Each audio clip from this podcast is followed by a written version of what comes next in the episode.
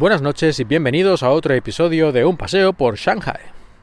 Hace poco hablamos sobre la festividad del Halloween y hoy vamos a hablar sobre otra festividad.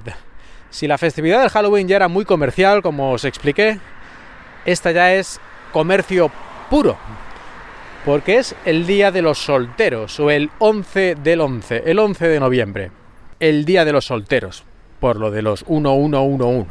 Pues el 1 representa algo que está solo, por lo tanto, el Día de los Solteros. Tenemos el Día de San Valentín y aquí tenemos el Día de los Solteros. Pero, como no podría ser de otra forma, esto no es más que una cortina de humo para lo que es en realidad. Como ya he sugerido antes, una oda al consumismo desenfrenado en base a descuentos y promociones en tiendas, especialmente en Internet. Es algo así como este Black Friday, que también hace poco hemos importado a España desde Estados Unidos, este día de descuentos. Pues aquí en vez del Black Friday, los descuentos y las compras se centran en este día de los solteros. Se acerca la medianoche del 10 al 11 de noviembre. Van cayendo heridos de muerte los últimos minutos que resisten su advenimiento.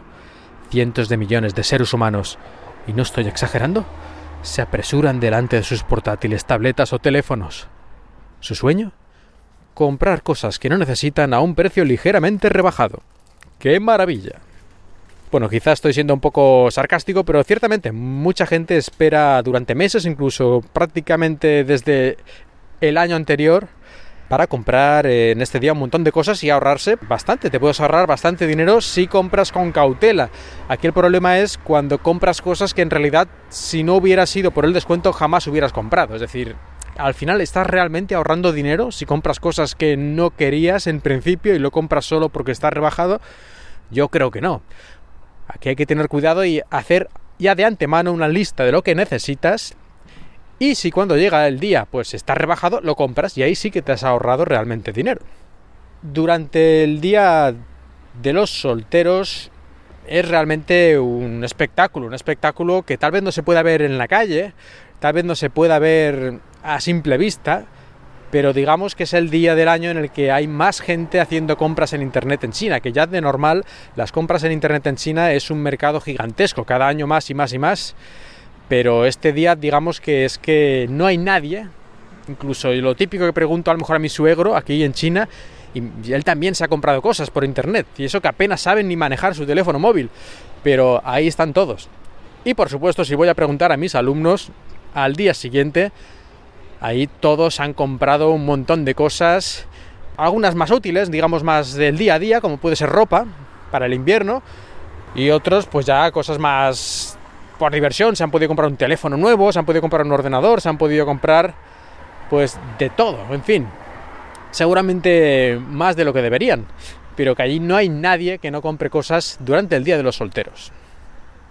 No tengo aquí cifras, pero estoy prácticamente convencido que el Día de los Solteros mueve mucho más dinero, pero muchísimo más de lo que puede mover el Black Friday en Estados Unidos, en Europa o en general en cualquier otro lugar tal vez a excepción de India, que también tienen ahí un día de rebajas, ahora no recuerdo el nombre, pero vamos, espectacular la cantidad de billones que se mueven en solo 24 horas.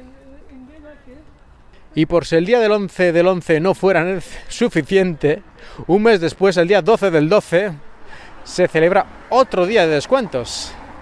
En este caso, más centrados en teoría, aunque al final yo creo que es más o menos lo mismo, más centrado en teoría en electrónica y tal, igual que en Estados Unidos después del Black Friday también tiene el Cyber Monday.